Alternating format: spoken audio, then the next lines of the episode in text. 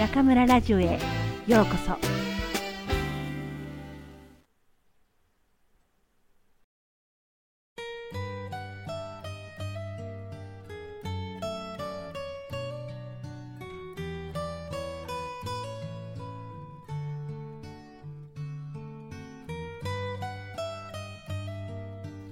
好奇心の眼差し。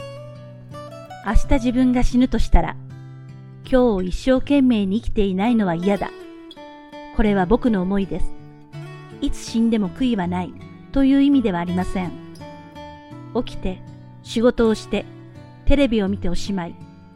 それが人生最後の日なんて、死んでも死にきれないくらい悔しいと思うのです。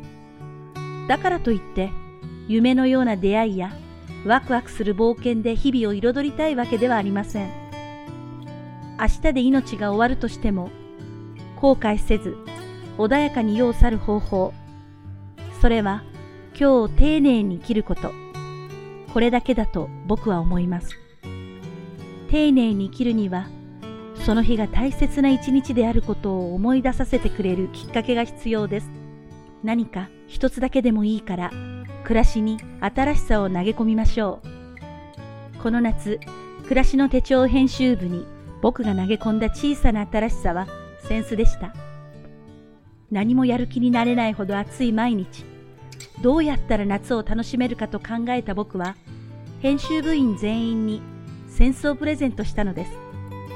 さあ、この暑さをセンスで乗り切りましょう。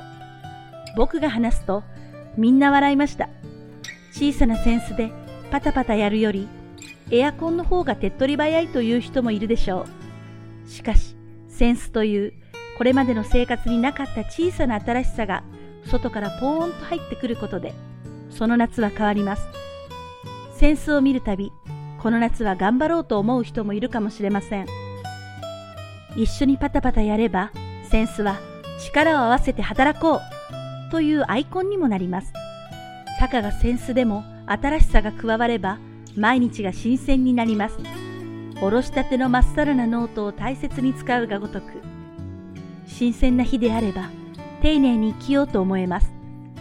扇子は物理的なきっかけですが、毎日を新鮮にする一番の方法は好奇心を持つこと。ありふれた今日に潜む新しさを見つける好奇心。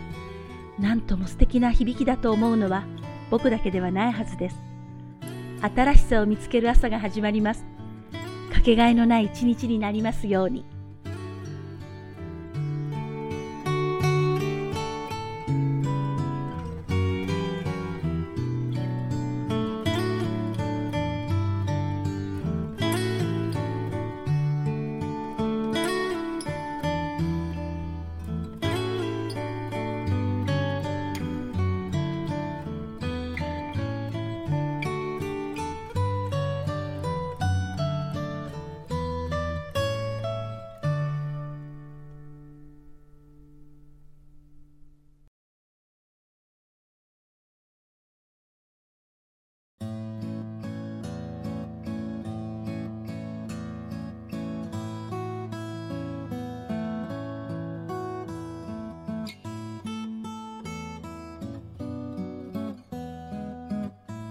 皆さんこんばんは。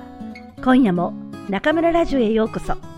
私は当ラジオ局のディスクジョッキー中村です。9月に入り1週間が過ぎました。今年の夏は涼しかったですね。武漢はサンダーホールと言われていたほど暑い街だったはずですが、今年は8月に35度を超えた日が何日あったでしょうか。思えば初めて武漢で夏を過ごした2003年はとびきり暑く41、2度まで行きました。私は若い頃炎天下でずっとテニスをしていたので夏の暑さには強い方なんですが湿気の強い武漢の暑さには驚きました。当時の学校が東風のほとりにあって特に湿度が高かったせいか空気がどーんと重くゼリーの中にいるように感じました。となくここ数年武漢の夏の気温は下がってきたような気がしますがもしかしてこれから長老風に襲われることはないですよね？だってびっくりしたんですけどもうすぐジョンチョージエですよね。十五夜です。去年は中秋節は9月の19日、一昨年は9月30日でした。どんどん早くなるのかと思ったら、来年は9月の27日です。このシステムは外国人には理解が難しく、中国七不思議の一つです。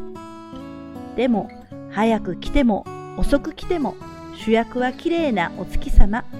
月餅を食べながら、チャンウーとウサギさんに思いを馳せましょう。さて、今夜の朗読のテーマは好奇心の眼差しでしたね。私は自分から好奇心を取ったら、残るのは骨と脂肪だけというくらい好奇心が強い人間です。日本を離れて異国で生活しているのも、この好奇心を満たすためなのかもしれません。では、どうやって好奇心を起こすかですが、やはり常に違うことにチャレンジすることでしょうね。チャレンジするというと、なんだか大きなことをしなければいけない気がしますが、小さなことでいいんです。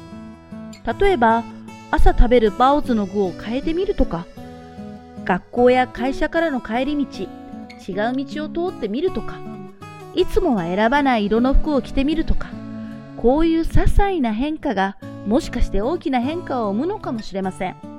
あとは極力マンネリ化を防ぐこと。大学で働いていると、毎年毎年同じことの繰り返しです。何もしなければ、教科書も同じ、授業内容も同じ、下手をするとテストの内容も同じ。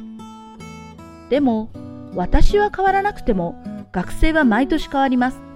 社会情勢も変わります。何年も同じ授業内容だなんて、ちょっと手抜きなのでは？と、水亀座生まれのせいか、私はこういう状況が耐えられません。それで毎年授業のコンセプトを新しく作るんですが、残念ながら全てうまくいくというわけではありません。途中で無理と判断すれば、全て変更することもあります。新しいことの挑戦に失敗と変更はつきもの。大切なのは失敗に気づいたらすぐに手段を講じること。私こんなに頑張ったのにとか、メンツとかそういうものは忘れることです。そして小さな変化を恐れないこと。継続とは単に同じことをするのではなく、そのコンセプトを常に吟味し、現状に照らし合わせ、その時のベストの方法で続けていくことなんです。もしかしたら、もっといい方法があるかもしれない。この気持ちこそが私を動かすエネルギーです。でも、新しいものを生み出すって、時にとっても苦しい作業なんです。今だって来週の高級日語の授業をどうするのかお悩み中。悩んで作って壊してまた悩んで作る。まあブラックコーヒーの苦味が美味しいように苦しみの中にこそ楽しみの種があるのかも。